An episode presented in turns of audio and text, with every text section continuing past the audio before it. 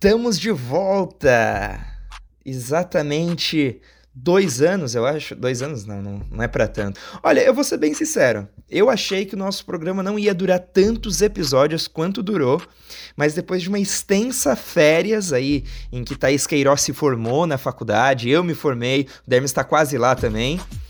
Estamos de volta. Reggaeton Brasil, o podcast Reggaeton Brasil tá de volta no seu aparelho de áudio favorito. E comigo, Thaís Queiroz, a rainha do Perreu e também do Twitter, que tá ali numa ascensão incrível.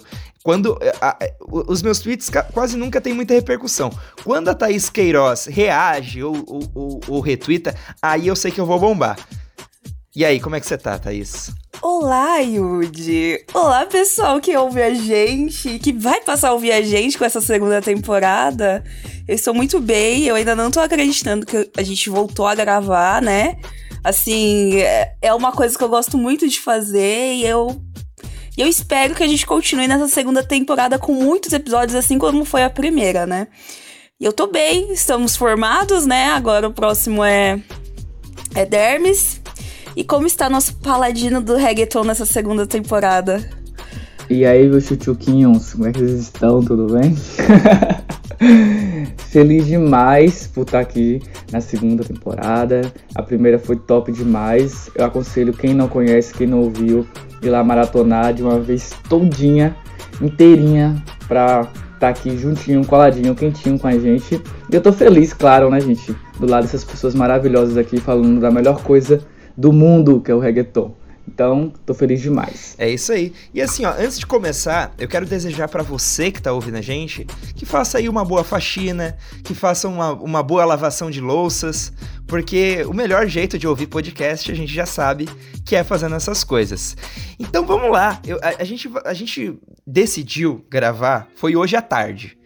Então, assim, ó, faz poucas horas que a gente decidiu que ia gravar e viemos gravar. E a gente vai conversar um pouco hoje sobre tantas coisas que aconteceram entre a gente ter parado de gravar para agora. Naquela época a gente falava um pouco sobre o retorno do Perreo e o Perreo se, se estabeleceu, ele voltou de vez mesmo. A gente falava sobre é, como o, o, o Bad Bunny, o J Balvin, eles estavam fazendo uma, um movimento cultural, um novo movimento cultural dentro do reggaeton. E a gente falou também sobre as mulheres no gênero e as mulheres estão cada vez mais presentes no nosso gênero.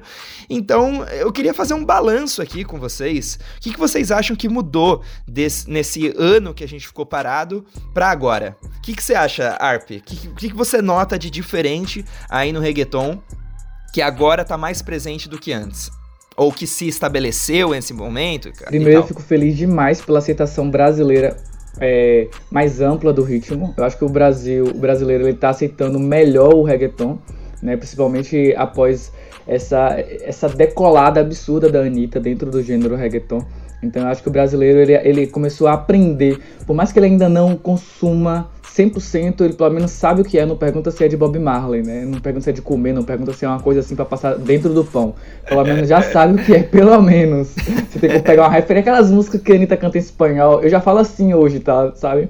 Antigamente a gente falava assim, despacito, não sei o que, a gente apelava bastante. Gasolina. É, agora a gente a, a, é, tem um outro recurso que a gente fala assim, aquelas músicas em espanhol de Anitta que de lá é reggaeton, sabe? Então a gente já tem um outro tipo de referência, isso melhorou bastante. E a Anitta tem um seguidor, são seguidores fortes, então a gente, tudo que ela faz aqui no Brasil repercute muito. Então essa aceitação tá maravilhosa. Eu tô adorando. Você veio, a gente vai falar, acho que acredito, né? A Thaís que ama muito esse assunto, falar sobre a Rosalia, que tá estourada agora no Brasil, que é uma coisa assim inédita. Então eu, eu vejo exatamente a aceitação e o pop, que o pop tá assim dominando dentro do reggaeton, uma coisa que apesar de já, tinha, já, já, já vinha, já vinha, voltava, vinha, voltava, agora não tem essa divisão. Hoje o pop urbano, eles estão caminhando de, de, mãos dadas, eu vejo isso, né? Não sei se é na, na, na, visão de vocês, mas eu ainda vejo muito isso. O mesmo cantor que canta uhum. pop é o mesmo cantor que às vezes canta perreo e fica revezando isso, revezando isso. Antes eu via isso de forma muito é. separada, hoje tá todo mundo mesmo que em um barco, cantando música old e cantando música pop. E você, Thay, o que, que você tá achando aí do, do movimento neste momento exato? Depois a gente ter parado de gravar, o que, que você acha que mudou de lá para cá? Eu acho que eu vou pegar até esse gancho que o Dermis falou disso do pop, né? Eu lembro que na um dos últimos episódios, né, talvez que a gente gravou, é, foi até falando do álbum do Black Eyed Peas e do Akon, acho, né? Que era, assim, duas pessoas totalmente do pop fazendo álbuns em reggaeton, né? É, hoje eu sinto, assim, que todo mundo joga um beat de reggaeton no meio da música é, todo mundo usa um beat urbano dentro da música e a gente já pode considerar talvez até um reggaeton. Às vezes a gente fica até na dúvida: isso daqui é um, um trap, isso aqui é um reggaeton. Então isso, isso mesclou bastante. Eu acho que uma coisa legal que a gente até viu, eu acho que hoje, na, no jeito que a gente tá gravando, eu acho que ainda tem é, no, na primeira parada do Spotify a música do Bizarre Rap com o Quevedo. Então ficou dias lá e tem um beat de funk no meio. Então, eu acho que essa mescla tá ficando bem mais natural. Eu acho que.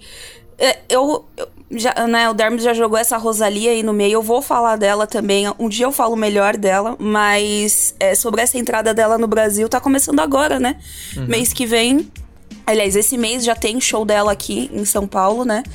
É, para mim, isso é algo muito surpreendente, mas também é o reflexo do que tá se tornando reggaeton. É, a gente passou por, por essa transcendência dele dentro do pop. Eu acho que agora ele deu uma sentada mesmo e mudou totalmente, sabe? E a Rosalie, ela traz essa diferença no reggaeton. Ela traz também a vertente europeia dela dentro do reggaeton, né? E isso, pra entrada no Brasil, é muito fácil. É muito mais é, fácil você agradar o ouvido do brasileiro dessa forma. Outra coisa que a gente falava muito lá no, na primeira temporada era, a gente comparou até, né? O J Balvin com o Bad Bunny. Hoje em dia, o Bad Bunny, assim, tá em um nível astronômico, Despontou, sem comparação. Né? Despontou. Muito. Se a gente achava J Balvin gigantesco naquele então, o que o Benito tá fazendo é, é, é incrível. Mas assim, ó, a gente já vai falar dele. Vamos falar um pouquinho mais da Rosalia. O que, que vocês acharam desse mambo que ela soltou agora? Eu tô viciado, cara. Tipo, eu vi a repercussão antes, eu, eu, eu não consumo muito é, as músicas de Rosalia. Eu gosto bastante dos hits bombados, mas eu, as músicas individuais que ela lança, assim, que, que é mais pro nicho dela, eu não consumo muito. Sabe? Só quando ela estourou mesmo com, com a altura com o Jebalve, porque eu sou muito fã de Jebalve, acabei pegando a carona ali. Mas eu gosto de Saoko, que é uma música que foi muito criticada, inclusive, né? Foi uma releitura da música antiga aí de Weezy. Eu adorei. Mas eu, eu, não, é, eu também gostei. Mas muitos dos meus amigos ao meu redor achou estranha a música, né? Porque ela canta de uma forma muito peculiar, gente. Isso é uma característica dela, mas é o que eu gosto nela, na verdade. É a identidade dela. Eu gosto da Shakira. Eu gostei muito da Shakira. Quer dizer, eu amo a Shakira por causa disso, ela tem uma identidade própria. Você ouve a voz da Shakira, você sabe que a Shakira é Rosalia do mesmo jeito. Então eu gosto disso. Identidade musical. E você, Thay, você curte um mambo? Você curtiu essa música? Como é que é a tua relação com esse, com esse estilo musical? Eu curto mambo, sim. Eu acho uma coisa. Aliás, eu acho um ritmo que é exatamente latino.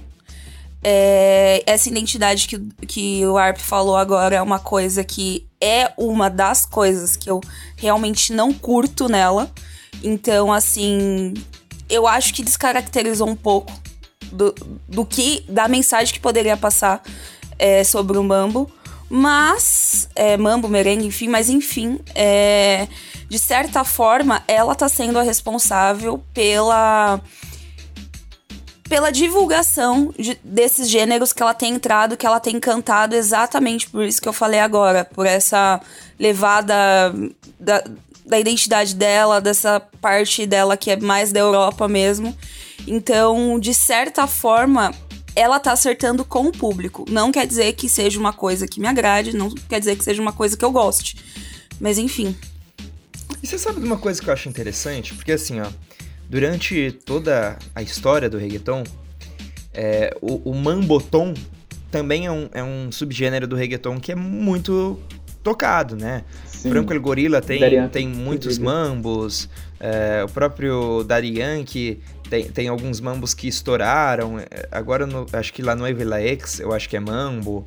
Enfim, tem vários, vários cantores aí que fizeram mambos e era muito para agradar ao público, a um público específico da República Dominicana, que era o pessoal que ouvia mambo. E, e é sempre é uma necessidade do artista porto-riquenho de é, agradar ao público dominicano. Hoje em dia, com um reggaeton tão grande, com um reggaeton tão difundido no mundo inteiro, já não é mais tão necessário assim você fazer um mambo para esse público específico. Porque você tem vários públicos no mundo inteiro, você tem o público da Argentina, você tem o público latino nos Estados Unidos, né? Isso falando dos cantores de reggaeton é, normais. Né? Não, não super estrelas como J Balvin e o, e, o, e o Bad Bunny, mas assim, falando de, sei lá, um Jory Boy da vida. O Jory tem por exemplo, a música Romeo e Julieta tem uma versão em mambo, que ele faz justamente porque é uma praça, né, como eles dizem, é um, um lugar, é um público que é muito importante para eles, para fazerem shows e tudo mais. Mas hoje em dia não tem muito a necessidade de se fazer um mambo, né, de se fazer um mambotom. O Bad Bunny lança um mambo em Um Verano Sem Ti. Logo mais a gente fala um pouco mais sobre isso. Mas. E aí a Rosalia vem um tempo depois e lança esse mambo. Eu achei interessante essa jogada, né? Porque ela não faz isso necessariamente para agradar o público da República Dominicana. Mas e, e, e, e, o que mais me surpreende, na verdade, é o fato de estourar no Brasil, do público brasileiro ter gostado desse mambo. Porque eu, pelo menos, eu não sou fã de mambo. Eu não gosto. É, e, inclusive as versões em mambo que saíam das músicas eu não gosto. Eu, eu não sou ouvinte de música é, de mambo, essas coisas assim. Mas os cantores que cantam mambo, que tem versões como Daddy Yankee, eu acabo consumindo. Isso é, é que nem cumbia. Cumbia eu não gosto, gente. Mas quando é Shakira fazendo a cumbia, um negocinho assim, um negócio mais eletrônico, mais... Eu gosto. Então acontece muito isso. Por exemplo, essa música da Rosalia. Da Rosalia. Não, não é que eu goste de mambo, não é que eu ame mambo, mas aquela música especificadamente eu gostei entendeu? Mas sobre isso de, de agradar a República Dominicana, eu já tenho uma outra leitura, que pode ser também, tem a ver com isso. Mas eu vejo muito a questão de agradar a parte cult, a parte que. Porque antigamente tinha muito isso de reggaeton não era música, era, era meio que. O povo considerava muito underground, né? Tipo, como se fosse a visão do funk. Então, para agradar, tipo, como se alguém do funk quisesse fazer um sertanejo de vez em quando para agradar a elite, digamos assim. Eu via muito isso, né? É uma percepção que eu tinha para poder adentrar nas massas, mas cultas, digamos assim, musicais. Porque mambo tem, tem várias notinhas, tem não sei o que. Então eu, eu via muito essa questão, que nem a bachata, né? Eles sempre misturavam com outros ritmos para poder agregar em outras bolhas, né? Que não seja ali só urbano, gueto, a favela. Então eu via muito isso, né? Na, na época que lançava muita questão de mambo, essas coisas assim, para adentrar nisso. E a Rosalia, de fato, ela não precisa adentrar e hoje o reggaeton não usa mais esse artifício para adentrar. Eu acho que é questão mesmo de gosto e cultural. Eu já acho que assim, acho que até quando a gente começou a falar é, reggaeton e pop, né? Até onde vai o reggaeton, essa mudança, até a gente voltando em gasolina mesmo, é, sempre teve essa preocupação, né? O que que vai ser do gênero depois disso, sabe? E, e eu trago essa preocupação também pelo que ela tá fazendo. Eu acho que essa é uma das maiores críticas que eu tenho ao trabalho dela, sabe? Por ela talvez trazer tanto a identidade dela, que não é uma identidade propriamente da do, do continente América Latina, isso me preocupa.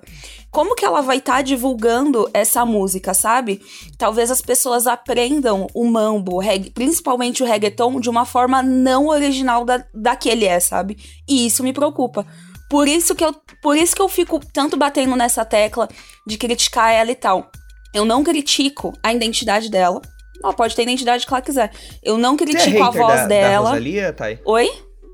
Você é hater da Rosalia? Não, não sou hater. Porque eu, sinceramente, eu não sou hater. Eu não sou. Porque eu não acho a voz dela ruim. Eu não acho a estratégia dela ruim. A minha única crítica é preservar o que é daqui do jeito que ela faz, sabe? É ciúmes, O meu então. medo não, é descaracterizar os, os ritmos latinos, sabe? Essa é a minha maior preocupação. E do jeito que eu acho que ela faz, eu, eu acho que as pessoas vão conhecer de um jeito que não é, sabe? Por exemplo, é, eu, eu não gostei de Motomami. Não gostei de Motomami, sabe? É. Porque é aí que eu peguei mesmo essa essência dela. Eu juro, eu tentei escutar a Motomami várias vezes. Eu ouvi, reouvi. Às vezes eu acho que ela desce até a qualidade vocal dela para encaixar no gênero, só para poder jogar o conceito dela em cima. Eu acho a voz dela muito sensacional. E o Motomami todo para mim, ela tentando descer o, a, o vocal dela para se encaixar num padrão que não é dela, sabe? Então, essa é a minha crítica à Rosalia. Eu não sou hater dela. Cara, assim, ó, eu, eu acho que assim, tem muita. Tem muito. É, principalmente no Twitter, tem muito essa questão da, da Rosalia fazer o que a gente chama de. É, como é que chama, Thay? É... Crossover. Não, não sei o que cultural. Apropriação cultural. Apropriação cultural, porque ela é espanhola, né? Mas assim, se a gente for lá, vamos lá, o que, que é a apropriação cultural? É você pegar uma cultura que não é sua utilizar ela economicamente para conseguir é, é, uma grana de uma, uma grana, né, para poder fazer daquilo, daquela cultura que não é sua rentável, se aproveitando dessa cultura que não é Um sua marketing, né? e, e- e que não tem nada a ver com você e que depois que essa moda passar, você vai fazer outra coisa e foda-se com o que você fez antes, sem considerar tudo que foi feito por outros é, por outros expoentes ou então pela pela pelo povo ou pela nação que fez essa cultura acontecer.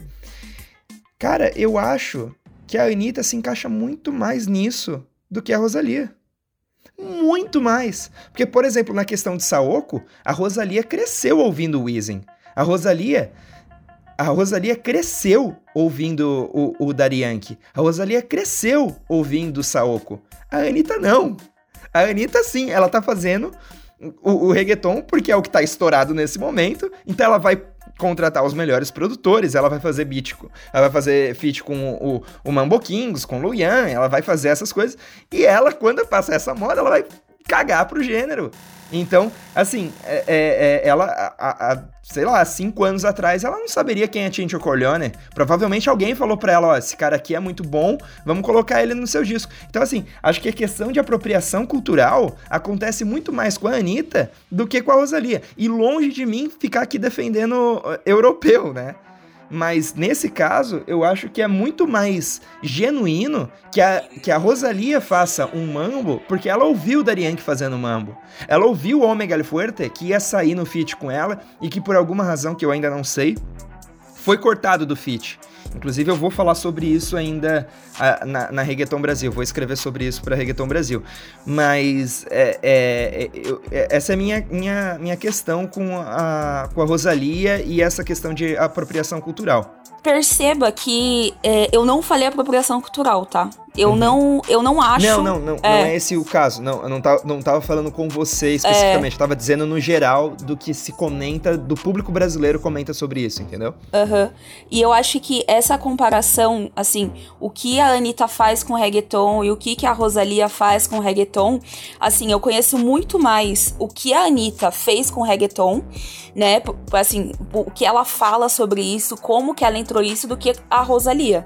Só que o que eu estou falando é musicalidade. O jeito musical que a Rosalia faz, pra mim, é diferente do que a Anitta faz.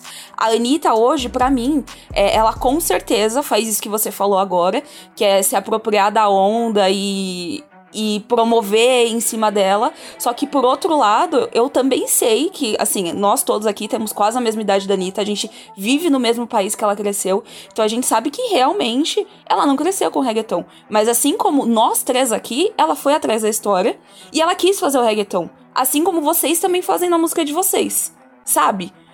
ela tem a diferença de ter dinheiro, de, de querer se promover em cima e querer entrar no mercado. Tem, ela tem essa diferença, porque é essa estratégia de marketing dela, entendeu? Mas, por outro lado, eu já acho que, assim, a Anitta, a musicalidade Anitta, a história Anitta, está muito mais pau a pau da musicalidade urbana do reggaeton do que para a Rosalia, entendeu? E quando a Rosalia entra e tenta fazer, pra mim não fica bom, entendeu? Eu acho que descaracteriza. Tem, enfim, quando, quando, eu, quando eu falo dela, eu falo de modo sério dela, igual tô fazendo agora, mas eu também falo de modo zoando. Por exemplo, às vezes eu falo que ela, pra mim, eu- a música dela, a batida da música dela é como se fosse é, sonzinho de celular, sabe? Aquele celularzinho que você tem quando é criança que fica tocando. É, pra mim é isso, sabe? Então, tipo, essa é a minha visão dela. Sim. É, eu acho. Eu acho que assim, a, a Anitta ela faz muito o básico. E aí não tem graça. Porque assim, eu acho que a, a graça tá na inovação mesmo. E, e, é isso que me chama atenção na, na, na, Rosalia, apesar de não ter gostado da Motomami. O que, que você acha disso, Dermes? Não, é, eu, quando eu vejo muito essa discussão, lembro muito da Anitta entrando no reggaeton. Né? Eu lembro aquela fase onde todos os reggaetoneiros criticavam a Anitta, de fora do Brasil, de dentro do Brasil, porque ela veio do funk, e aí ela tava tentando pegar o mercado que não é natural dela, né, que era o reggaeton, ela começou a aprender uma nova língua, então meio que ela em, em tese, para algumas pessoas, ela estava se vendendo né, para o reggaeton, para América Latina. Ela aprendeu um novo idioma, foi lá estudar sobre quem era Ivy Queen, foi lá estudar sobre quem eram os artistas. Ela entrou no mercado, ela meio que se camuflou dentro daquilo e se tornou uma hispânica, entre aspas, né, hispânica blunt, para poder é, cantar, né? Então ela começou a cantar em espanhol, começou e agora que aos pouquinhos que ela vem colocando o português, já vem fazendo. Então eu vejo quando quando fala assim, ah, não era o seu país de origem, não era essa. Eu vejo muito essa questão da Anitta. E eu entendo o que, o que a Thaís está falando. Eu sou muito fã da Anitta, todo mundo sabe disso, não é segredo pra ninguém. Então todo. É... Pois é, eu tô aqui, eu tô aqui num, num, lugar que não tá sendo muito positivo. Porque eu tô com duas. Tá dois contra um aqui. Tá dois contra um. Mas é isso. Não, mas eu, eu, sei, eu sei criticar quando a Anitta faz merda. Eu sei mas criticar. Mas os fãs são assim, tá? tá? Os fãs são exatamente assim. Os fãs, os, os fãs de é, Anitta são os que derrubam e os que levantam. Ele pega a rasteira e pega pelo braço. Agora, assim, se tem uma coisa que não é divisível entre a gente, e é uma coisa que a gente sempre comentou muito no podcast, antes do podcast a gente já falava sobre isso, e que se consolidou, mas de uma maneira, eu diria inesperada, é o Benito Martinez, né? Benito Martinez Ocasio Bunny, ele, ele simplesmente tomou conta do mundo. É. O que Pausa, que tá quem, que é de, quem que é Arp? Qual que é o nome dele? O Betty Bunny. o Betty Buddy. o nosso grupo, pessoal, o nosso grupo no WhatsApp chama Betty Buddy, assim como se escreve. Assim como se diz. B-E, acento no E, R-I, espaço, B-A, tio no A, R-I. Betty Em homenagem ao, ao, ao Dermes que criou esse novo jeito de chamar um o carinhozinho, né, gente? Tá é assim que se fala na Bahia. É um carinhozinho. É, tá é. No, em Porto Rico eles falam Babone, né? Babone. Então, ah, é, uai. Babone. É. Eu tá tenho meu jeito de falar o nome dele, vai. Tá certíssimo. É, não tá que errado, que tá, tá isso? O que, que é esse fenômeno, Thay? Analisando assim tudo, eu, eu penso muito o que, o que que tá sendo Bad Bunny, né? Eu penso muito. E por um lado, eu acho que ele tá representando uma coisa que o mercado tava pedindo muito, que é uma figura que que, que representa, tipo, eu acho que é mais a geração 2000 do que a nossa, né, e a do próprio Benito, né? Que é aquela figura que realmente fala de fala de gênero, fala de política, conversa de frente sem sem aquela coisa de querer querer fama, sabe? Ele só quer ser real. Né? É, e, e, o mercado tava pedindo muita realidade, sabe? Porque a gente tava vindo de uma onda que todo mundo tava se vendendo, se comercializando. Muito perfeitinho algo... tudo, né? Uhum. Tudo muito perfeitinho, tudo muito engessado. É. As entrevistas eram todas roteirizadas, né? Uhum. E de alguma forma ele rompeu isso eu tenho uma, uma, uma, ideia, às vezes, que eu fico zoando, né? Porque o povo questiona muito. Mas, gente, como é que Barry Bunny tá sempre assim com um número altíssimo? Eu falei, gente, é muito difícil entender as músicas dele, então tem que ouvir mais de uma vez. Por isso que ele tá aí. no top das paradas, porque eu mesmo eu tenho que ouvir umas 20 vezes para entender a música dele. Ainda não consigo entender completamente as letras dele às vezes. o que ele quer dizer. Acho que é isso o segredo. Mas eu acho que é, é justamente isso que faz ele ser tão. Assim, o contrário disso, no caso, né?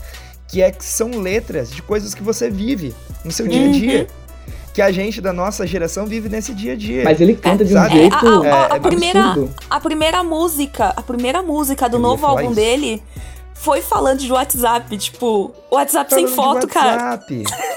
é isso, Ou sabe? então, assim, ó, você terminou com aquela pessoa, você terminou com aquela pessoa, aí você Pô, você terminou com ela, então você, ela não tem mais nada a te dever. E aí você encontra ela na balada com outro cara. Você vai ficar mal. Uhum. E, e, e, aí, eu não sou celoso, pero quem é esse cabrão? E aí ele uhum. vai falando, pô, peraí. E, e aí, na música, ele tem, ele tem aquele conflito de que, peraí, ela não deve mais nada para mim. E eu também tô pegando uhum. um monte de gente. Então, assim, são, são letras de coisas que você vive no dia a dia. E o reggaeton, é. sabe? Ou aquela que você fala assim, ó. Quizá eu vuelva com mi ex e não te vuelva a ver. Quizá não te importa, quizá te va a doler. Então, assim, são, são é, é letras que. E isso desde Soy Peor. Uhum. Sabe, em 2016, 2017, quando ele cantava é, é, Soy Peor por Ti, tipo, é, eu acho que é essa. Eu acho que o, o encanto do Mad Bunny, primeiro, pra América Latina, é esse. Agora, eu não sei o que pode ser que tá atraindo nos anglófonos, que tá atraindo isso nos, no, nas pessoas que não são de língua hispânica, né? Os, in, os, os de fala inglesa. O que, que você acha que pode ser, Dermes? Eu acho que o inglês fala tudo embolado, o Bad Bunny também, eu acho que é a familiaridade. ele tem um jeito de falar muito particular que eu juro pra você, eu tenho que. Aí já é outra tática de marketing, eu tenho que ouvir de novo para entender o que é que ele fala. Porque eu acho que. Eu, eu, você sabe, quem, quem me acompanha há muito tempo, eu tinha um problema com a voz do Barry Bunny. Eu não conseguia, eu, eu não me adaptava com aquele jeito de cantar, aquele negócio estranho, né? Que ele fazia com a voz encorpada. E eu, eu demorei muito para aceitar esse tipo de voz. Hoje eu ouço muito Barry Bunny, apesar de, de ainda não comprar a imagem dele ainda. Mas eu, eu amo as músicas dele hoje. Consigo entender. Hoje eu vejo mais na letra, eu foco mais na letra. Quando tem aquela parte mesmo do RBD, eu fico. Nossa, eu amo aquela música só porque ele cita o RBD. Que no, nos anos 2000 você escutava RBD, hoje que pareu na parede, tá ligado? Então é uma coisa muito assim que eu me identifico. Você fala, caramba, é sobre isso. Mas você falou sobre os ingleses aí, eu acho que é Primeiro que ele é queridinho, né, no, no, nos prêmios, eu não consigo entender essa relação dele com os Estados Unidos também, e eu vou jogar a bola pra Thaís, que eu não vou saber responder isso. eu acho que, que é exatamente a necessidade do mercado, sabe?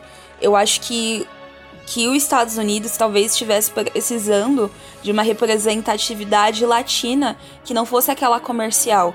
Antes, né, assim, antes do Bad Bunny entrar aí na briga, quem era a rainha dos streams, ela era Taylor Swift. E ela tem megas letras. Ela é super reconhecida pelas letras dela. E quem traz isso hoje é o Bad Bunny. Talvez os latinos estivessem precisando. Quer dizer, comunidade latina nos Estados Unidos talvez estivesse precisando disso. E junto com isso, tem também aquela parte do Bad Bunny que é super envolvente, que, que é a dança, tudo. E talvez tenha cativado também um público que não, não seja aquela mulher latina, sabe? Aquele que, que realmente é, é estadunidense. Uhum. Sabe? Então eu acho que eu acho que isso traduz muito o que é o Bad Bunny, sabe? E eu acho que quanto, quanto mais barulho você faz ali ali entre, né, o, a comunidade latina nos Estados Unidos, né, que também fala inglês e talvez seja aquela pessoa que nasceu nos Estados Unidos, mas tem uma mãe mexicana, um pai porto-riquenho. É, eu acho que além, além de mexer nesse, nesse meio, é, quando mexe, na verdade, nesse meio, eles conseguem dar aquela visibilidade nos, nas premiações, né? uhum. né? Nos, no Grammy, no VMA, enfim. Eu acho que ele, ele era o que o mercado precisava. E a questão política também, né, Thay? Você comenta ali na, na sua primeira fala. A questão política, os reggaetoneiros, há algum tempo atrás, não faz muito tempo assim, é, alguém é, me chamou para participar do TCC e ele fazia a relação dos ritmos latinos com política, é, letras de protesto e tal. E eles entraram em contato com a Reggaeton Brasil para conseguir uma entrevista para a gente conversar sobre como o reggaeton se relaciona com a política. E, cara, assim, ó, eu fui, eu fui obrigado a falar pro cara que, historicamente, o reggaeton ele se mantém um pouco à parte das questões políticas. Uhum. Ele não entra muito em questões políticas, o que é lamentável, o que é triste. Em um país, né, que é Porto Rico, que, que, vi, que vive um colonialismo. Mas é porque eu fico com aquela coisinha às vezes quando eu não concordo 100% de uma coisa, mas eu deixo passar, sabe? É porque eu vejo que, na verdade, o reggaeton falava muito nas músicas de política. Eles não, não, não dava não era muito polêmicos. Mas falava o que de política? Não, por exemplo, quando. É, é porque não chegava muito pra gente, né? Naquele tempo as coisas eram bem diferentes. Mas é, nas letras, quando eles criticavam. De a, quem? Por exemplo. Ah, eu não sei exatamente, mas Darian falava muito de algumas então, coisas. Então, aí que tá. O Darian que falava do quê? Hum, ah, eu não sei. Exatamente. Então, Dermes, não falava. É isso que eu tô te dizendo, cara. Não tem. Não é que não chegava. Eu já pesquisei, eu já procurei, eu já, eu já li sobre. Por exemplo, o, assim, o Residente do Caio ter... 13 ele falava, tá ligado? Não, o Residente, mas o Residente eu falei, é uma exceção. Mas é, é aí que tá a questão. Não se falava. Não se falava. Não se falava. Assim, o máximo que chegava a se falar era de. era sobre a questão da, da, da, da polícia. Isso Sim, foi, era uma coisa que se falava. Tá? Da, da polícia, né? Do, do abuso policial e tal. Coisas, inclusive. É, trazendo os videoclipes e tudo mais. Em relação ao, ao sistema carcerário, falava-se muito sobre o sistema carcerário. É, e é isso. E aí depois, assim, críticas. A opressão, é, na é, verdade. Na, assim, na verdade, assim, o que, é, o que eu via muito. É porque naquele tempo, eu, como eu falo assim, ah, eu às vezes eu não sei exatamente, porque naquele tempo eu não prestava atenção nas letras de reggaeton, isso é fato. Mas eu já, assim, não, não hoje, é, hoje, tempo, não. hoje eu presto. Mas eu digo assim, hoje, isso, hoje, ouvindo, hoje eu, ouvindo a discografia exato. do Darian. Hoje eu presto atenção. Ouvindo a discografia do Darian, não hoje tem. Hoje eu presto atenção, mas antigamente eu não, eu realmente não prestava. Mas assim, eu via muito a crítica, na, na, verdade, sobre contra o sistema opressor que tinha, inclusive contra o próprio reggaeton, que eles, eles sentavam, naquela época, os governantes sentavam é, oprimir as pessoas que cantavam reggaeton, né? Então tinha muito isso também de contra, contra essa, essa ditadura, entre aspas, para poder ir contra eles. Eles falavam muito sobre, de forma muito sutil, não abertamente, não de forma muito explícita, mas eles falavam sobre opressão, sobre é, questão da polícia, da, dessa questão da favela. Então eles falavam de coisas mais cotidianas, mas não no, no, no, como uma posição política. Alguém falava assim, ah, eu sou de, de tal lado, eu tô assim, eu tô assado. Hoje, mas isso é questão da informação e do tempo, acredito. Como, por exemplo, a Anitta, ela não se posicionava antigamente, porque ela não tinha um, um estudo, uma base para isso. Hoje ela se posiciona assim, de forma severa, tipo, ela vai firme, vai, entendeu? E é, não, as razões para isso são muitas, são muitas. É desde um, um, sistema de educação em Porto Rico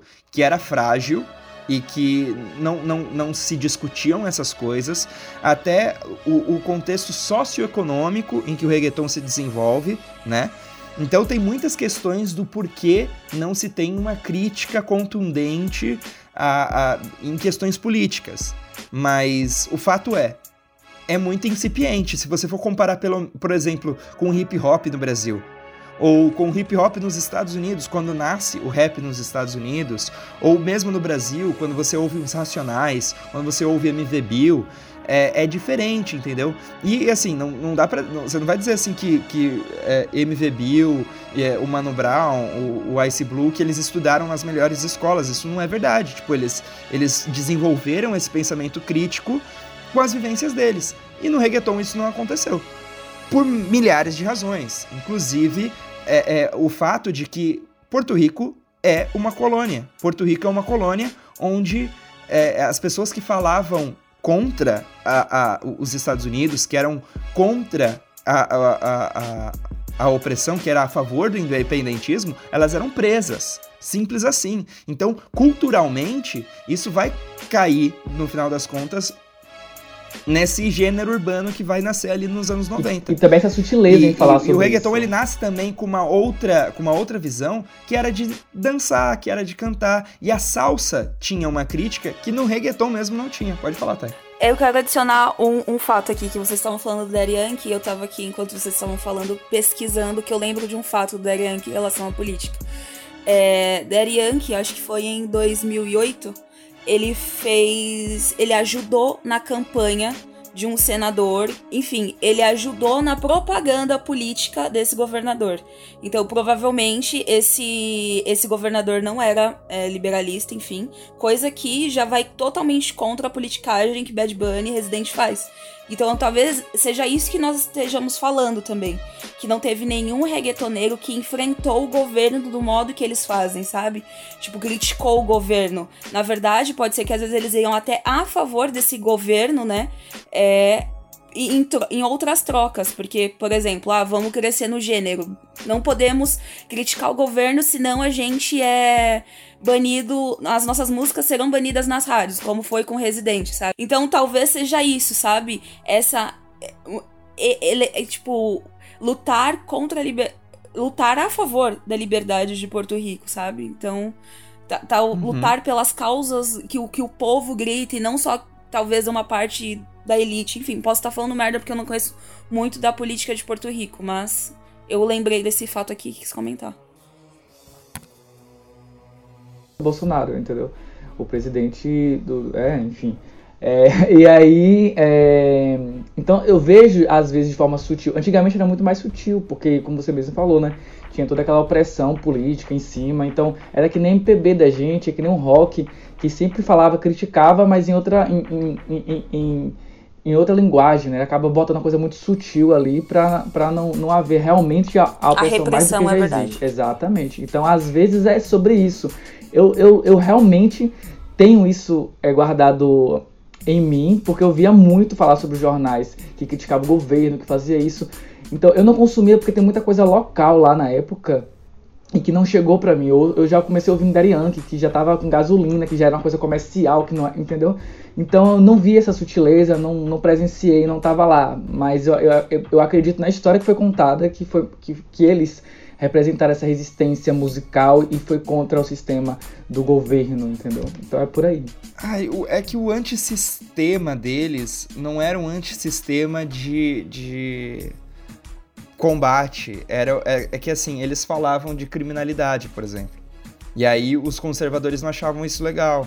Eles falavam de drogas, eles falavam de transar, eles falavam de sexo. Então, assim, a contravenção deles não era exatamente como o do Gilberto Gil, que era de falar contra a, a, a, a ditadura. A, ditra, a ditadura, exato. Então é diferente, é diferente, entendeu? Não era, não era por isso que o reggaeton era reprimido no. É, é muito diferente, é muito diferente. E era esse... talvez contra a polícia do que contra o próprio uhum. governo, né? Muitas isso, vezes. Isso, exato, exato, exato. Que era a representação exatamente. deles do governo naquela época, né? Porque a polícia ia representando o governo, é.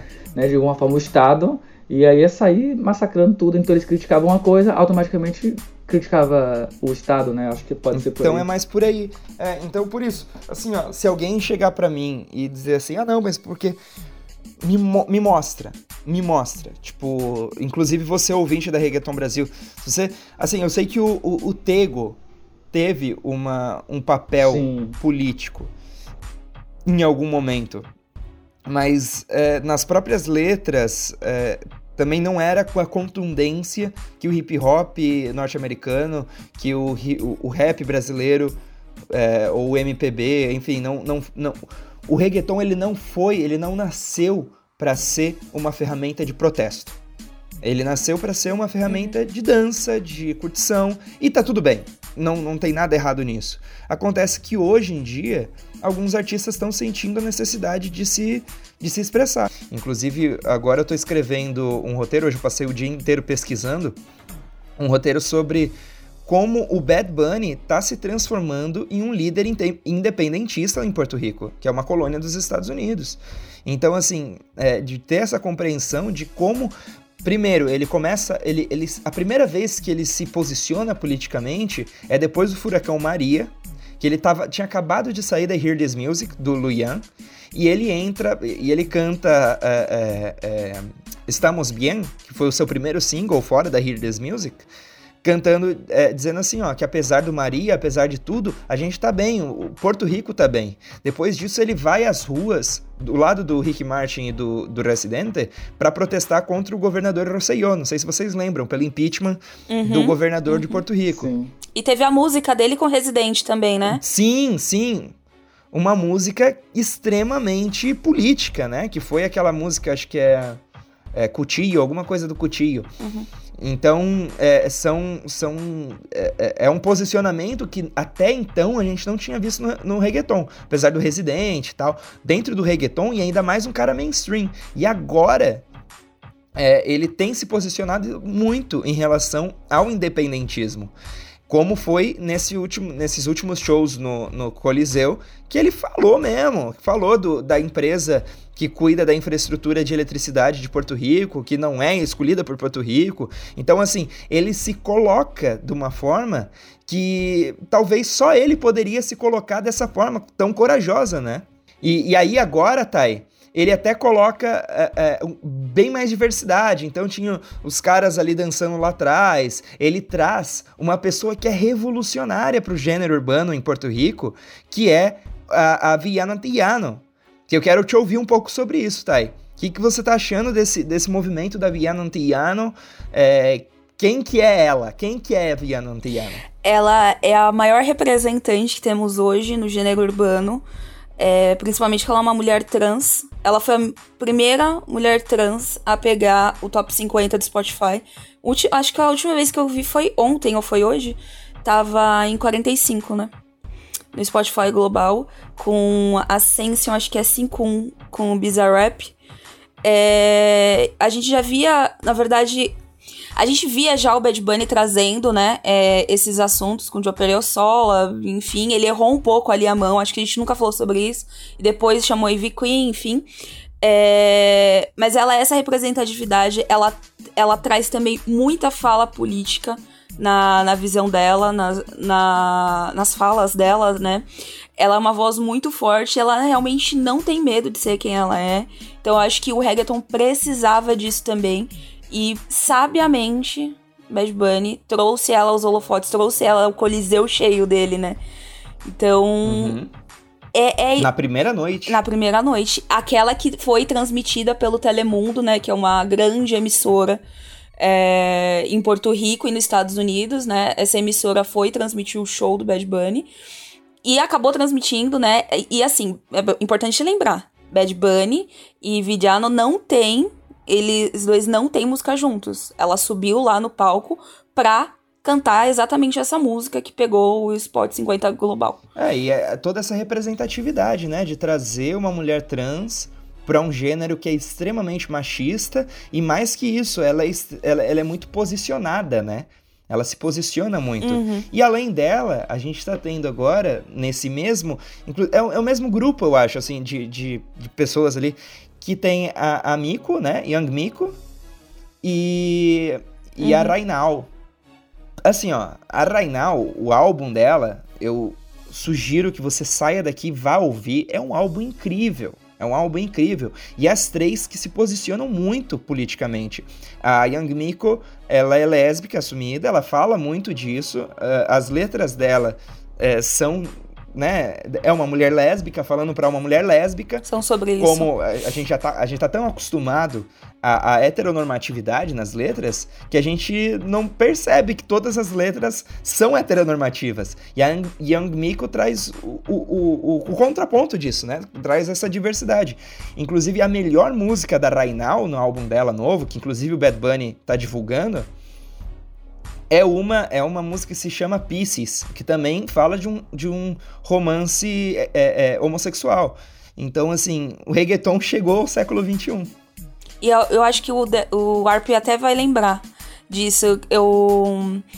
Quando a gente tava conversando antes, né, Yud, sobre, sobre isso, né? Sobre o que, que aconteceu no Coliseu e tal, eu falei que a minha. O meu maior medo seria acontecer o que aconteceu no passado com o. Qual que era o nome daquele reggaetoneiro?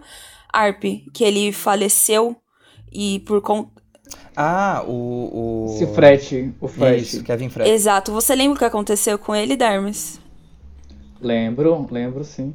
Ele foi assassinado brutalmente em Porto Rico em um dia bem cedo, normal, assim, acho que dia de sábado, não lembro exatamente. Ele tava andando e aí assassinaram ele e levaram os pertences dele e na época ele tinha muita coisa né, no celular. E ele, era, ele teve um, um, um, um rolo com alguns cantores.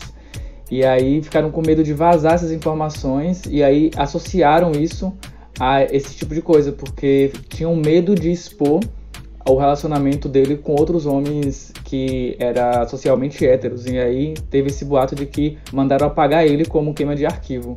E aí associaram justamente isso. Alguns não aceitavam o jeito dele por ele ser é, homoafetivo dentro de um gênero urbano, ele quebrava muito tabu, ele falava sobre sua orientação sexual e sobre todo o, o aquilo que ele defende, toda aquela ideia, todo todo seu posicionamento, todo seu pensamento, ele defendia de forma muito explícita. Ele, o jeito afeminado, tudo. Então ele trazia um, um, um, uma, como é que eu posso dizer assim, uma divergência dentro da cabeça de muita gente. Então ele era o diferente do diferente e incomodava muita gente. Então ele acabou simplesmente sendo assassinado devido a isso. Algumas pessoas culpam a violência de Porto Rico, mas pelo teor das coisas que andaram, resultaram sim em uma homofobia ou uma queima de arquivo. Ele tinha envolvimento com, com tráfico de lá, não era? Tal, então eu. É, eu acho que é isso. É, na época, é, eu lembro, é, acho, que, acho que pelo decorrer das coisas, das coisas que ele estava, que ele estava envolvido, tanto com essa. É, com a homofobia que ele estava sofrendo na época com os reggaetoneiros, até hoje, sinceramente, eu não sei se realmente ele era envolvido com tráfico de drogas de Porto Rico ou se inventaram isso para poder cobrir o, a, é, o crime de homofobia, sabe? Que é o que eu então, acho. Então, é, é, foi, foi exato. Não, óbvio. Eu, eu não tava com, com medo dela ter o mesmo fim que ele, mas sim medo da repressão ou da não abertura mesmo do gênero, da indústria para o que para o trabalho dela, entendeu? Mas pe pelo que a gente tá vendo aí, pelo andar da carruagem, já estamos e no século 21, né? Então, assim, eu acho que lá realmente andou nessas questões. Agora, né? E fora que agora elas, elas três, elas é. têm um aliado poderosíssimo. Simplesmente o ar maior artista do mundo no momento. Pois é. Que é o Benito Martinez. então, quando a gente fala de representatividade, a gente lembra também da Tokisha, né? Que ela, te, ela tem uma representatividade muito forte, principalmente depois que ela apareceu com a Madonna, né? Então teve toda aquela, aquela coisa assim, exemplo, o Brasil não falava em outra coisa na, na, quando, quando ela surgiu com a Madonna e teve aquele beijo que lembrou muito aquele beijo da, da, da Madonna com a Britney Spears e acho que foi Cristina Aguilera, não lembro exatamente se foi ela, mas nossa, o, o, mundo urbano com o mundo pop se juntando em um beijo, assim, sabe? eu vi mais do que um, um, um, beijo entre pessoas, eu vi um beijo entre gênero, assim, digamos assim, entre categoria, entre pop e urbano, sabe? Toda essa coisa, assim, eu acho uma representatividade muito forte, além da Casso também, que a gente, quando a gente fala dessas cantoras urbanas que estão crescendo, a gente também é, da Casa, que ela é uma cantora extraordinária. Eu não, não, não costumo consumir muito as músicas dela, mas eu vejo um poder absurdo nela e eu acredito bastante na musicalidade Apareceu dela. um negócio aqui para mim, eu não sei se vocês já ouviram falar, uma música da Manu Gavassi que chama Reggaeton Triste, vocês já ouviram? Sim, já ouvi. E, e é, como é que é essa já, música? Boa? Sim. Não. É um reggaeton triste, tá? Você vai ouvir, você vai é chorar. Mesmo? é isso que ela quis dizer. Música, ô, ô, Thay? Não, assim, é bem Manu Gavazzi, né? Não é o tipo de música que eu consumo. Então vamos encerrando esse nosso retorno. Espero que essa nova temporada da, do, do podcast Reggaeton Brasil tenha vida longa. É, e eu quero pedir uma indicação de cada um. Pode ser álbum, pode ser vídeo, pode ser música, pode ser cantor. Dermes. Eita, não, começa, começa comigo, então tá. Gente, é, eu tô primeiramente é, feliz já de a gente tá, a gente concluir essa segunda, esse primeiro episódio da segunda temporada, tô muito feliz. E eu vou deixar aqui a minha dica de música que eu estou viciado, certo? Então vai vai para La Roto, La Loto, La, La Loto, que é da Tini, Becky G e Anitta que eu, eu gostei da união dessas três, são três mulheres extremamente poderosas e fortes e, e eu não eu, eu antes não, não consumia a Tini, comecei a consumir agora que ela tá dentro do reggaeton. A Becky Jean eu, eu deixava ela em stand-by, mas as três unidas, nossa, eu achei uma, uma explosão é, muito viciante, para mim é uma bomba latina. Eu espero que ainda hit, tipo envolver que demora um tempinho, sabe? Depois vai lá e vup, então eu espero que isso aconteça. E você, Thay? Eu gostei que assim, a temporada mudou, mas as bombas do, do Ailde continuam aí, né? Assim, ele joga. Mas que bom que eu não fui a primeira vítima. é, é, eu vou, já que a gente tava falando da casa, eu, eu vou indicar uma música do álbum dela, que é Peliculeu. Por que eu vou indicar essa música, né? Thaís, por que você está indicando uma música da casa? Porque é com Delagueto e com Randy, Randy Nota Louca. Então, estou indicando essa música agora para vocês. A minha indicação, gente, é, é, algo que eu já falei, que é o álbum da Rainal, que acho que é, chama Now. É muito bom, é muito bom mesmo. Tem selo Benito Martinez de, de, de aprovação, que o, o, o Bad Bunny gostou muito também. Ele, comentou esses dias no, no Instagram.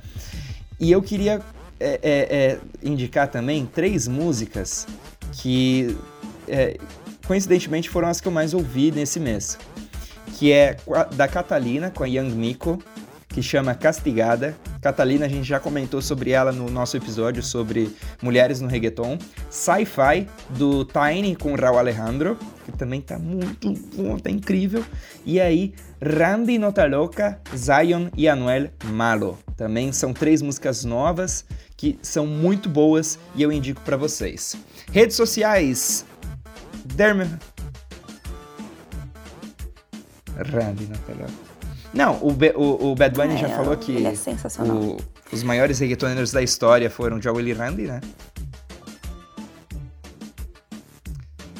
E aí, Dermis? Eu queria acrescentar só uma coisa quando a, a, a Thaís falou da. Na verdade, duas coisas. Quando a Thaís falou da Casso, nossa, eu tô viciado em uma música dela que chama Isla Velde.